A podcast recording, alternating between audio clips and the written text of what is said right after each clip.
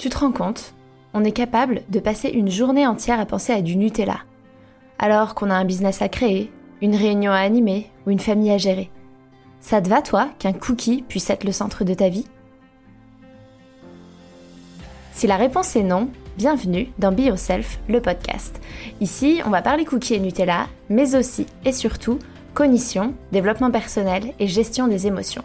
Car oui, un cookie peut cacher une myriade d'angoisses et d'émotions que l'on n'arrive pas à gérer. Je m'appelle Hortense et je suis coach en acceptation de soi chez Be Yourself Coaching. Je t'embarque avec moi tous les mercredis pour un voyage vers un monde où ta priorité n'est plus de dire non à un cookie, mais bien de bâtir la vie de tes rêves.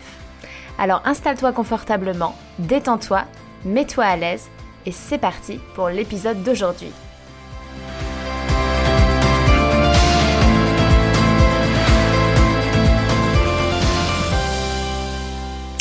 Salut les amis, j'espère que vous allez bien. Je suis contente de vous retrouver pour cet épisode 22 que j'ai intitulé Rompre avec les cookies pour trouver son flow. Euh, j'espère que vous n'allez pas être dérangés par euh, des voix d'hommes qui crient parce qu'il y a des gens dans mon jardin. Euh, les voisins sont en train de refaire le, le, mur de séparation entre nos deux jardins et du coup bah, on a remarqué qu'il y avait des gens qui venaient dans le jardin et qui font beaucoup de bruit. Donc voilà. Euh, avant de me lancer dans cet épisode, euh, j'avais envie de faire ma petite dédicace à Célange08 qui m'a écrit Bonjour Hortense, je t'écris sur Instagram car je n'ai pas Apple Podcast. Je voulais te remercier car encore une fois ton podcast me parle, m'appelle, me fait du bien, me rassure, me réconforte. Après un méga binge hier soir où je n'ai pas pris le temps de me poser et de dire stop à mes pensées d'avant, où je n'ai pas pris le temps de vivre mon émotion de l'envie qui était toute petite au début, je l'ai laissé prendre le dessus et ensuite ça s'est transformé en compulsion où je n'arrivais plus à m'arrêter. Voilà, je m'aperçois que je ne suis pas encore inconsciemment compétente, mais je me félicite de ne pas culpabiliser aujourd'hui de mon état physique très bof suite au binge, car je vais travailler sur ce qui s'est passé afin que ça ne se reproduise plus. Je continue, j'avance, et quand je t'écoute et que tu expliques qu'à toi aussi ça peut encore t'arriver, cela me donne beaucoup de réconfort et me confirme que je suis sur la bonne voie. Belle journée à toi. Un grand grand merci d'avoir pris le temps de me, de partager ce beau message. Et euh, oui, je confirme, ça m'arrive encore. Et c'est normal. C'est-à-dire que je, je pense qu'au-delà d'être euh, quelque chose de normal, je me pose la question si ça pourrait ne plus du tout, du tout m'arriver en fait. Euh, je connais des personnes qui ont fait la même démarche que moi qui disent que oui. Moi je sais pas. Je me pose la question, mais je suis ok avec ça en fait. Et, euh, et en tout cas, quand je vois le chemin parcouru, je me dis que bah même si je suis pas encore au bout du chemin et que je sais pas quand est-ce que je serai au bout du chemin, ça a tellement rien à voir que rien que pour ça, ça valait le coup d'entamer ce chemin-là. Donc euh, vous n'êtes pas seul et peu importe où vous en êtes sur le chemin, euh, ça veut rien dire et, des moments de, doute, des moments plus compliqués, il y en aura et c'est ok en fait. C'est vraiment ça que j'ai envie de, vous transmettre. Alors l'épisode d'aujourd'hui, euh, en fait j'ai envie de vous parler d'un concept qui est le flow. En fait c'est un concept que j'ai mis vachement de temps à comprendre et hier encore, quand je me documentais euh, sur le sujet, que je réécoutais des trucs, je relisais des trucs que j'avais pu lire avant pour préparer l'épisode, je me disais, mais euh, je disais même à mon mari euh, hier soir quand on a sorti le chien, en fait, en fait, je fais cet épisode parce que je leur ai dit que je le faisais, mais je suis pas sûre que ça me parle. Et pourtant, là, je viens de passer du temps à de nouveau remettre mes, Hop, remettre mes notes au propre, relire encore d'autres choses. Et en fait, si ça me parle, et, et c'est cool parce que je viens de trouver pourquoi ça me parle. Et euh, vous le verrez à la fin de l'épisode vraiment. Enfin, en fait, non, c'est débile ce que je suis en train de vous dire parce que je, je, vends vraiment mal mon truc. Moi, je suis là en mode. En fait, ça me parle pas du tout ce dont je vais vous parler, mais c'est pas grave, je vous en parle. Non, c'est pas vrai. Ça me parle vachement. Ce qu'il y a, c'est que c'était un concept que je trouvais difficile à comprendre et j'arrivais pas à voir comment ça s'appliquait dans ma vie et l'utilité vraiment. Enfin, j'étais un peu un peu sceptique et en fait euh, suite à la préparation de cet épisode je le suis plus du tout donc en fait, ça vaut le coup de vous en parler. Euh, en fait, c'est un psychologue hongrois que j'appellerai. Euh, en fait, je vais vous parler de lui maintenant, mais j'ai pensé à celui dont je ne sais pas prononcer le nom. J'ai écouté euh, un podcast où euh, la, fille, c'était sur Change ma vie, le podcast de Clotilde Dussoulier, je ne sais pas si vous connaissez, il est très très bien. elle parlait de lui et elle arrivait à prononcer son nom et, et j'étais là, mais waouh, chapeau, parce que moi, c'est celui dont je ne sais pas prononcer le nom. S'il y a d'autres fans d'Harry Potter par ici, vous pouvez vous manifester. Je suis une. Euh, j'ai grandi, mais euh, Harry Potter a été toute ma vie pendant des années. Euh, alors, donc c'est ce psychologue hongrois, dont je ne sais pas prononcer le nom, qui a parlé de ce concept de flow. Le flow, si je vous donne la définition, euh, que j'ai trouvé euh, sur Wikipédia. Je vous mettrai toutes les références euh, et une vidéo sur ce psychologue, un TED Talk de 2004 où il en parle. Enfin bref, je vous mettrai tout dans les notes du podcast. C'est défini comme un état mental atteint par une personne lorsqu'elle est complètement plongée dans une activité et qu'elle se trouve dans un état maximal de concentration, de plein engagement et de satisfaction dans son accomplissement. Fondamentalement, le flow se caractérise par l'absorption totale d'une personne par son occupation. Le flow, ça s'écrit F-L-O-W, c'est en anglais et je ne veux pas le traduire parce que il est traduit en français de plein de manières, dont flux, et je trouve ça pas joli, donc je garderai le mot anglais. Donc voilà ce qu'est le flow, cet état mental euh, d'une personne qui est vraiment euh, complètement plongée dans son activité, hyper concentrée, hyper engagée, hyper satisfaite de ce qu'elle est en train de faire.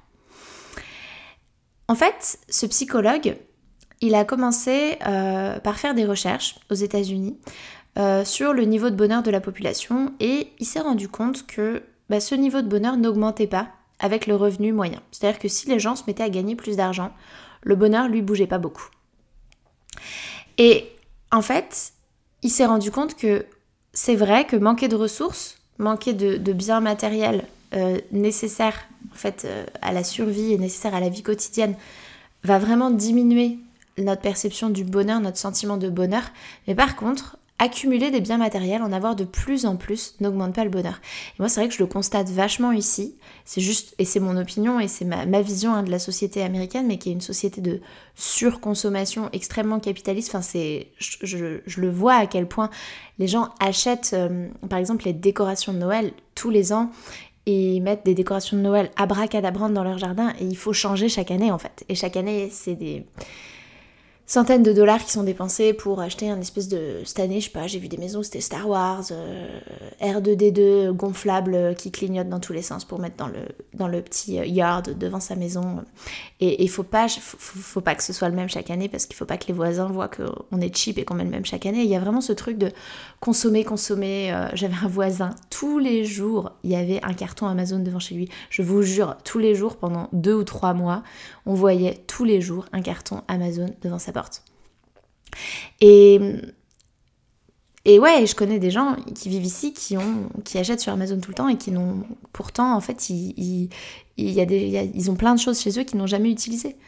Euh, on, discutait... Euh, on discutait avec quelqu'un du fait qu'on fait du paddle avec mon mari et euh, le mec nous disait ah ouais moi aussi j'ai un paddle mais j'en ai jamais fait j'ai acheté un paddle il y a deux ans mais j'en ai jamais fait et il y a vraiment ce truc là Là, je suis en train de m'égarer. Mais bref, il y a ce truc de accumuler des biens, matériels. Et en fait, ils sont pas plus heureux. Hein. Et je me rends compte qu'ils sont vraiment pas plus heureux. Ils ont juste l'illusion que ça va les rendre heureux d'avoir toutes ces choses-là et de posséder tout ça.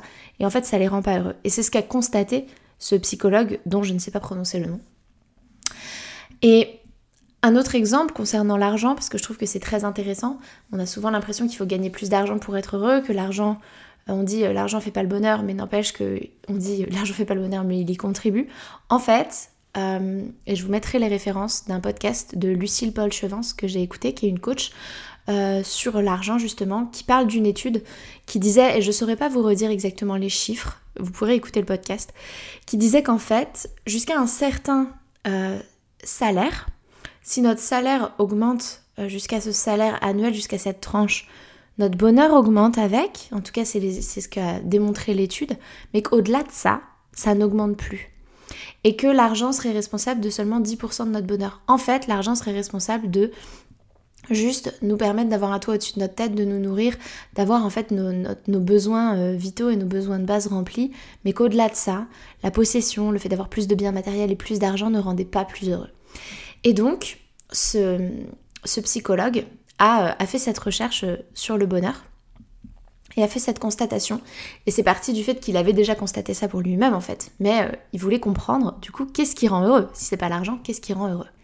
Et à quel moment de notre vie est-ce qu'on se sent vraiment heureux? Et donc il s'est dit qu'il allait étudier euh, la question du bonheur chez les gens qui sont plutôt créatifs. Donc euh, il a commencé par se pencher sur euh, tout ce qui était artiste, les gens qui créent. Parce que il s'est dit, en fait, dans tous les artistes qu'il y a dans le monde, enfin je veux dire, ils sont pas... Il y a rarement des... enfin, ils ont tous envie potentiellement de percer et de devenir la nouvelle Beyoncé ou le nouveau Mozart, mais euh, concrètement, ils savent très bien que les places sont chères et que potentiellement, ils seront jamais très connus et ils auront jamais beaucoup d'argent. Et pourtant, ils décident de consacrer leur vie à leur art. Et, euh, c'est ça qui les rend heureux. Et donc, ils voulaient comprendre comment on pouvait, en fait, euh, penser que ça vaut le coup de passer sa vie à faire des choses alors qu'on sait qu'on n'aura pas forcément la célébrité, qu'on n'aura pas forcément la richesse. Et pourtant, on le fait. Et les réponses qu'il a eues, c'était que, en fait, les, artistes expliquaient que quand ils étaient en train de créer leur art, ça les mettait dans un espèce d'état euh, extatique. Euh, un état d'extase. Et euh, le psychologue définit, partage la définition de l'extase comme en fait le passage dans une autre réalité, quelque chose de différent de notre quotidien, comme si on sortait de notre monde et on allait ailleurs, on s'élevait, on va ailleurs. Et en fait, que dans cet état, ce que décrivaient les artistes euh, qu'il a interrogés, dans cet état, euh, leur, propre existence était temporairement suspendue. Euh, ils étaient plus en train de penser à ce qu'ils avaient fait, ils étaient plus en train de penser à est-ce que j'ai faim, est-ce que j'ai soif, est-ce que je suis fatiguée, est-ce que j'ai envie d'aller aux toilettes. Ils sont ailleurs, ils sont comme déconnectés de leur réalité, déconnectés même de, de leur corps en fait, leur existence. Et en tant qu'humain, elle n'existe plus, ils sont passés à un autre niveau. Et donc, il s'est dit, bah, c'est ça l'état de flow en fait. C'est cet état psychologique, quand on est complètement absorbé, qui va prendre toute notre cognition, nos pensées, nos émotions, nos actions. Un peu une sorte d'alignement parfait des trois. Je vous renvoie à l'épisode 17 euh, du podcast euh, Devenir maître de ses émotions grâce au modèle pour comprendre ce que c'est cette histoire de pensée, émotion, action et d'alignement. Mais en fait, c'est vraiment l'alignement des trois. Et ça fait que nos actions, en fait, elles sont optimales puisqu'elles sont en parfaite euh, adéquation avec nos émotions, nos pensées derrière qui nous drive. Et que le résultat, en fait, de ça, c'est une satisfaction profonde. Avec une forme de perte de notion du temps, perte de notion de l'espace. Et il y a cette notion, du coup, dans le flow, d'apprécier le chemin. Et ça, c'est quelque chose qu'on oublie trop souvent. On est vachement euh, résultat oriented. Je sais pas pourquoi j'ai dit ça comme ça. On est vachement orienté vers les résultats, euh, atteindre quelque chose, euh, atteindre un résultat. Et si vous avez écouté l'épisode de la semaine dernière sur les stades de l'apprentissage, il y a ce truc du dernier stade en fait où on est inconsciemment compétent et on, on, vise ça. Et pourtant, une fois qu'on y est, bah en fait c'est inconscient. On est inconsciemment compétent. On oublie tout le chemin et euh, on, on célèbre même pas le fait d'y être arrivé. Et en fait, c'est cette notion à laquelle je crois profondément que le résultat est pas si important. Que ce qui est important, c'est d'apprécier le chemin. La seule chose qu'on a, c'est l'instant présent. L'ici et maintenant, c'est tout ce qu'on a. Si on est tout le temps orienté vers le futur, ce qui pourrait se passer, euh, on, perd. En fait, on, ben, on ne vit pas, en fait. On ne vit pas dans le présent. Et hum, c'est vraiment important d'apprécier le chemin. Et je trouve que L'état de flow, c'est ça que ça permet en fait. Parce qu'on est complètement absorbé, parce qu'on est parfaitement aligné avec ce qu'on est en train de faire, parce qu'on est hyper satisfait. En fait, on n'est plus dans ah, il faut que j'aille cuisiner ça, ah, il faudra que j'aille aux toilettes, il faut que j'aille chercher machin euh, au tir à l'arc, il faut que j'aille. Euh, on n'est plus là-dedans en fait. On est pleinement présent à ce qu'on fait. Et euh, j'ai envie de vous donner l'exemple pour illustrer. C'est un exemple que je prends souvent pour illustrer cette histoire de le chemin est plus important que le résultat. Il y a des personnes qui vont avoir comme ambition d'être euh, millionnaires, par exemple. Et toute leur vie, ils vont trimer. Ils vont faire un job qui les fait chier. Ils vont suivre une carrière qui les fait chier parce qu'il faut gagner de l'argent, parce qu'ils veulent réussir financièrement. Et en fait, ce qui va se passer, c'est qu'ils vont euh, passer des années à bosser pour essayer d'atteindre ça. Ils vont l'atteindre, ils vont finalement pas être satisfaits parce qu'ils vont se dire ouais ok j'ai atteint un million mais maintenant j'en veux deux ou maintenant j'en veux trois ou maintenant j'en veux quatre et en plus de ça ils ont trimé et en fait ils n'ont pas profité du chemin. À quoi ça sert de passer sa vie à, à souffrir, à faire des choses qui nous font pas plaisir, pour un résultat dont en fait on ne profitera même pas? Et tout ça, enfin, je me dis, c'est quoi le sens derrière? Alors que on pourrait se dire, ok, potentiellement, oui, ça veut pas dire qu'il faut pas avoir d'ambition. Hein. Je vous dis pas qu'il faut pas avoir des rêves et qu'il faut pas se fixer des objectifs, loin de là. Mais c'est juste, j'ai envie d'avoir ce résultat-là. Mais j'ai aussi envie de kiffer le processus en fait. Et bah, je vais essayer d'atteindre ce résultat-là, mais je vais essayer de le faire en aimant ce que je fais et en aimant le processus. Et ça, je trouve que c'est hyper important. Et je trouve que l'état de flow, c'est ça que ça permet. Ce psychologue dont on ne doit pas prononcer le nom parle de sept conditions pour se sentir dans l'état de flow. La première, c'est le fait d'être complètement impliqué dans ce que l'on fait, c'est-à-dire d'être extrêmement concentré. On est vraiment dans le moment présent, dans ce qu'on est en train de faire. Ensuite, il parle de ce sentiment d'extase, le fait d'être en dehors de sa réalité quotidienne, d'oublier euh, qu'on a envie d'aller aux toilettes, d'oublier qu'on a envie de manger. Euh, et je pense que ça vous est déjà arrivé de vous dire, j'ai oublié de manger. J'étais tellement prise dans ce que j'ai fait, j'ai oublié de manger. Euh, ensuite, il y a la grande clarté intérieure, c'est-à-dire qu'on sait exactement ce qui doit être fait et on sait exactement comment on va le faire. C'est très clair. C'est pas brouillon, c'est pas ok, je sais que potentiellement je veux faire ça, mais je sais pas trop comment je vais devoir m'y prendre. Non, c'est hyper clair, on sait où on va et on sait comment on y va. Ensuite, il y a le fait de savoir que l'activité est faisable. C'est-à-dire qu'on sait qu'on a les compétences nécessaires pour réaliser cette tâche. Et ça, c'est hyper important. Si on n'a pas les compétences, on peut pas trouver le flow. Faut vraiment, le flow, c'est vraiment euh, un état d'une activité c'est un état dans lequel on est quand on fait une activité pour laquelle on a les compétences. Ensuite, il y a un sentiment de sérénité. C'est-à-dire qu'on n'est pas en train de se faire du souci. Euh, pour soi, on est, on est vraiment, on n'est plus, euh, on n'est pas dans les soucis. On est serein, on sait qu'on va y aller, on sait qu'on va le faire et on sait que ça va bien se passer et, on, est, euh, on est satisfait de ça. Il y a la perte de la notion du temps. Donc ça revient à cette histoire d'être dans le moment présent, ce truc de ça fait 3 heures que je suis en train de faire ça, j'ai l'impression que ça fait 15 minutes que je m'y suis mise. Et à la fin, le dernier, c'est la motivation, le fait qu'il y ait une motivation importante. Et que, en fait, euh, l'état de flow, ça devient sa propre récompense. On n'est pas en train de le faire parce que euh, on va avoir une récompense. On est motivé par le fait de faire cette action parce que cette action en elle-même nous apporte la satisfaction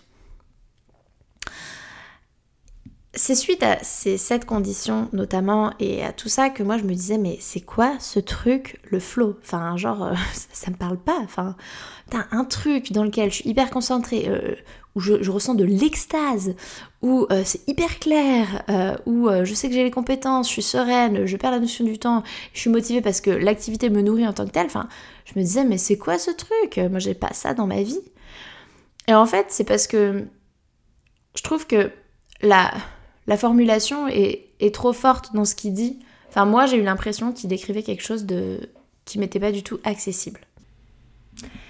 Alors, c'est trop drôle, vous ne le savez pas, mais je reprends cet épisode euh, deux heures euh, et quart euh, après avoir enregistré le début parce que je pense que j'étais dans le flow. en fait, je me suis lancée dans l'enregistrement de l'épisode une demi-heure avant un coaching en me disant je vais avoir le temps. Euh, et, en fait, je, parlais, je parlais, je parlais. Tout à coup, j'ai vu l'heure, j'ai vu qu'il était 57 et je me suis dit, merde, j'ai un coaching dans 3 minutes, euh, il faut que j'aille aux toilettes. Donc j'ai arrêté et je me suis rendu compte qu'en fait, bah, c'était ça, enregistrer le podcast. Je suis très concentrée et impliquée. Euh, j'ai l'impression du coup d'être en dehors de ma réalité quotidienne. J'ai oublié que j'avais envie d'aller aux toilettes et que, et que j'avais mon coaching. je sais ce que je dois faire et comment je vais le faire, c'est très clair pour moi. Euh, je sais que c'est faisable, je sais que j'ai les compétences maintenant parce que ça fait, euh, j'en suis au 22e épisode, donc je sais faire, je sais enregistrer un épisode de podcast. Je ressens de la sérénité, je suis pas du tout stressée, j'ai plaisir à le faire. Je perds la notion du temps, la preuve, j'ai pas vu l'heure passer et je suis motivée. Euh, j'aime enregistrer un podcast juste pour l'action d'enregistrer un podcast. En fait, j'aime vous parler et vous partager tout ça. Donc voilà, c'est rigolo parce que j'étais en train de vous dire avant de couper pour aller en coaching que en fait euh, je ne savais pas euh, je comprenais pas très bien ce que c'était que le flow et ça me paraissait pas accessible et en fait je me suis retrouvée prise dans le flow en vous enregistrant ce podcast.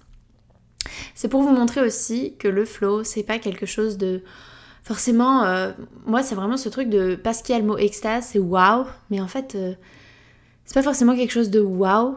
ça peut être quelque chose de très simple, comme enregistrer un podcast. Alors, ça veut pas dire que, attention, tous les gens qui enregistrent un podcast sont dans le flow, mais pour moi, il semblerait que ce soit le cas. Et le flow, en fait, il faut savoir que c'est, euh, ça se situe au croisement où nos compétences sont hautes, c'est-à-dire qu'on est très compétent pour la tâche, et le challenge est haut aussi.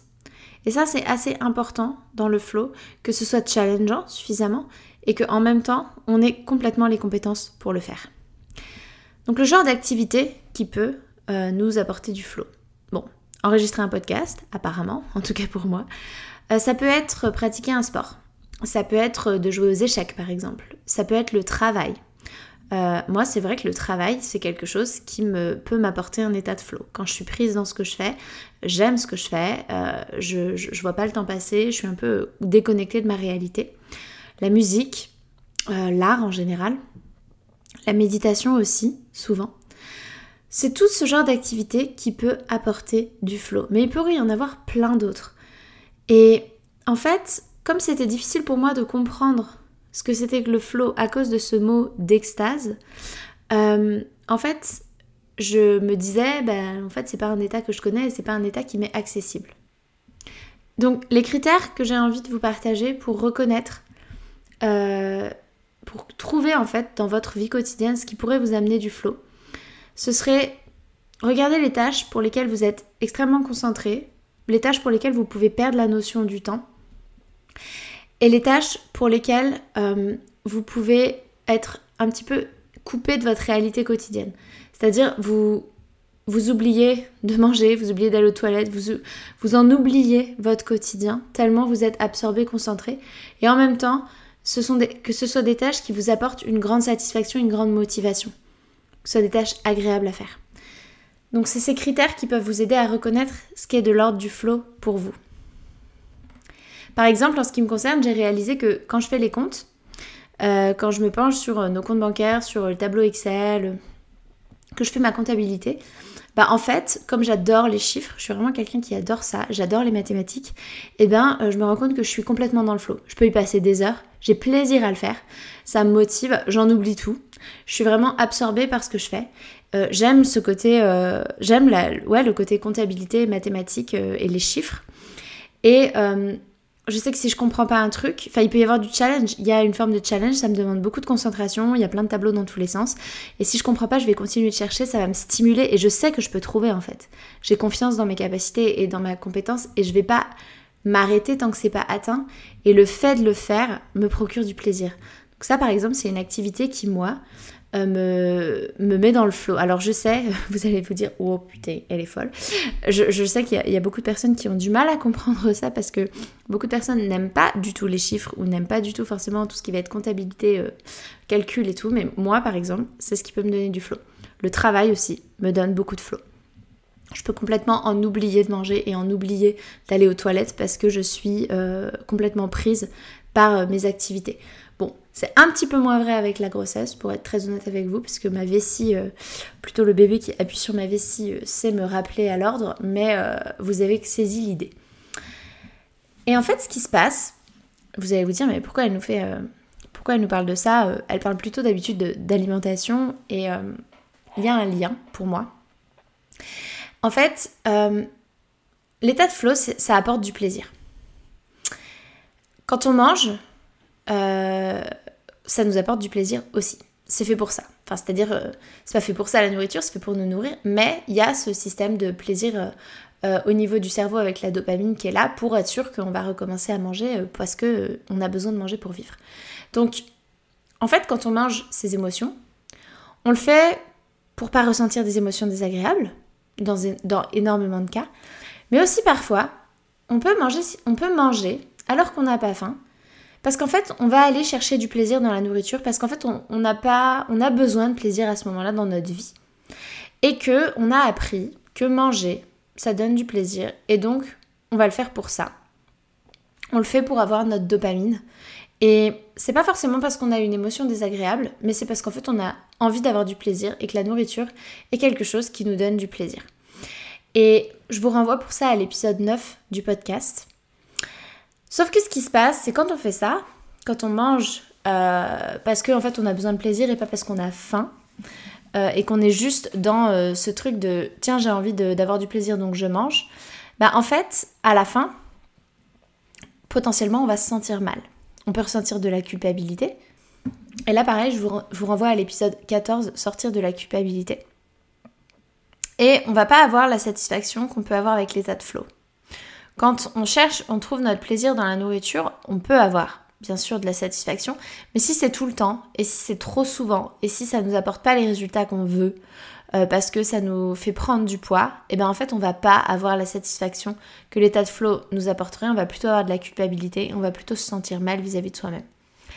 Quand on fait un travail pour perdre du poids, mais sans adopter un régime et en étant dans une recherche d'amélioration de sa relation à la nourriture, je vous renvoie pour ça euh, à l'épisode 2 sur euh, l'échec des régimes parce que à mes yeux, en fait, c'est vraiment ça qui... Euh, enfin, c'est vraiment la démarche dans laquelle il faut s'inscrire si on veut perdre du poids durablement et améliorer sa relation à la nourriture. Les régimes, les régimes même s'ils fonctionnent, pour moi, font plus de mal que de bien sur du plus long terme. Donc, quand on fait ce travail-là, au début, on va se focaliser beaucoup sur sa faim, sa satiété, essayer de se reconnecter à son corps, comprendre qu'on mange quand on a faim, on arrête de manger quand on n'a plus faim. Et puis assez rapidement, en fait, on comprend que c'est pas, pas qu'une histoire de faim et de satiété. C'est-à-dire que, ok, je reconnais ma faim, ma satiété, n'empêche que je les écoute pas. J'arrive pas à m'arrêter de manger, ou là j'ai pas faim, mais je mange quand même. Et ce qui fait qu'on n'écoute pas sa faim, sa satiété, c'est à la fois parce qu'on a des pensées identitaires, de euh, je suis une bonne vivante donc je suis celle qui finit toujours les plats ou je peux pas gâcher la nourriture c'est mal ou refuser du gâteau c'est pas poli et donc bah, je vais manger du gâteau donc je vais finir mon assiette alors que j'ai plus faim donc je vais finir le plat parce qu'on me le propose parce que je suis celle qui finit les plats donc il y a toutes ces pensées identitaires qu'on peut avoir. Et pour ça je vous renvoie à l'épisode 3 je pense donc je mange si vous ne savez pas de quoi je parle. Et va y avoir nos émotions désagréables qu'on va fuir. Euh, on sait par exemple qu'on a un email hyper important pour le boulot à écrire pour dire à un client qu'il y a quelque chose qui va pas.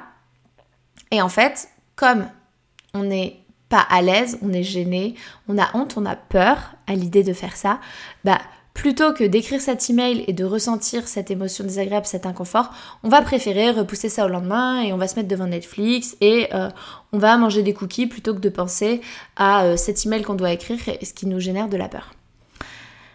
Et une fois qu'on est au clair avec ça, une fois qu'on est au clair avec sa faim et sa satiété, avec le fait de vivre ses émotions plutôt que de les manger, avec le fait de travailler sur ses pensées identitaires, pourquoi est-ce qu'on continue à manger en rentrant du boulot alors qu'on a eu une journée longue?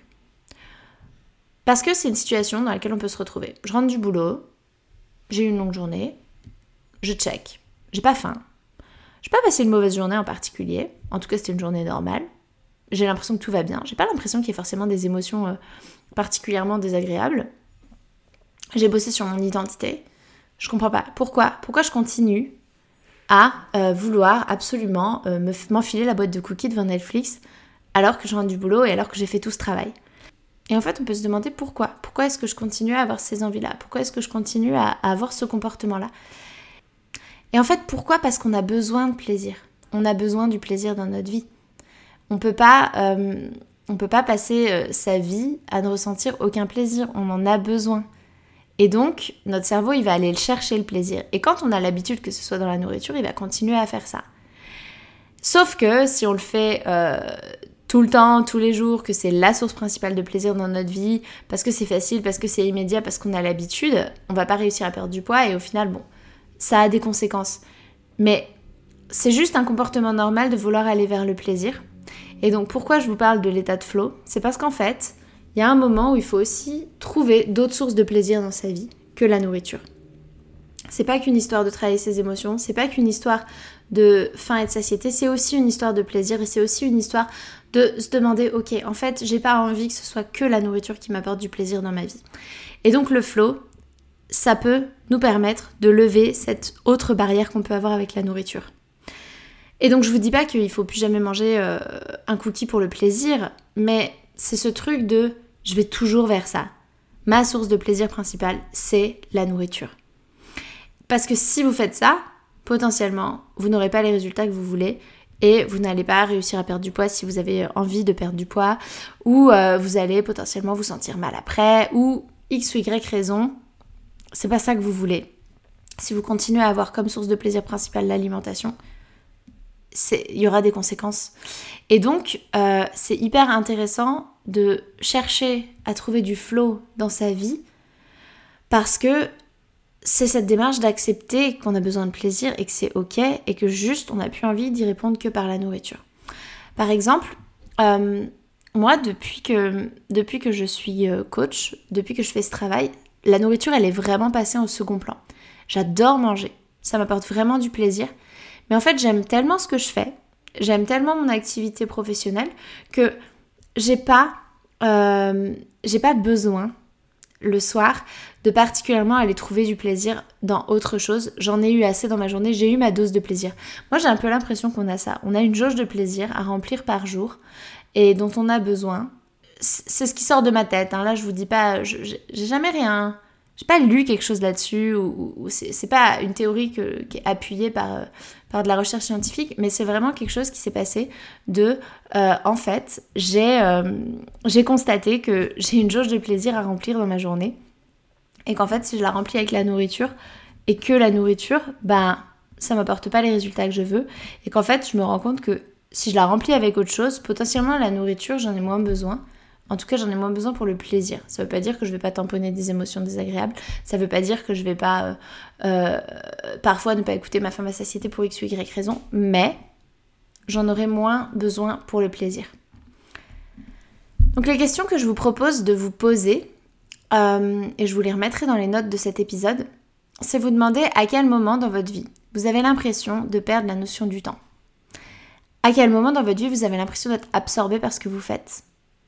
À, quel moment vous avez l'impression d'être particulièrement motivé en faisant telle ou telle action? Et si vous n'arrivez pas à trouver particulièrement ce qui vous donne du flow dans votre journée, et une fois de plus, hein, c'est pas forcément des choses extraordinaires. Je vous rappelle, hein, pour moi, c'est faire de la comptabilité ou c'est bosser ou, euh, bah, en fait, globalement aujourd'hui, c'est ça. Ah, faire l'éducation de mon chien aussi, l'éducation canine, j'aime bien. Euh, donc, c'est vraiment des choses simples. Si vous trouvez pas, vous posez la question. Quand vous étiez enfant, Qu'est-ce qui pouvait vous absorber pendant des heures? Est-ce qu'il y avait des activités que vous faisiez enfant qui vous absorbaient pendant des heures et que vous avez lâché Et vous demandez ensuite comment est-ce que vous, vous pourriez rajouter plus de cela dans votre vie? Comment est-ce que vous pourriez vous apporter du plaisir et de la satisfaction dans votre vie à travers une activité qui vous donne du flow? Voilà les amis pour cet épisode qui était beaucoup plus long que ce que j'aurais imaginé. Merci de l'avoir écouté euh, jusqu'au bout. Euh, de nouveau, n'hésitez pas à me laisser euh, un message, une note, un commentaire sur Apple Podcast.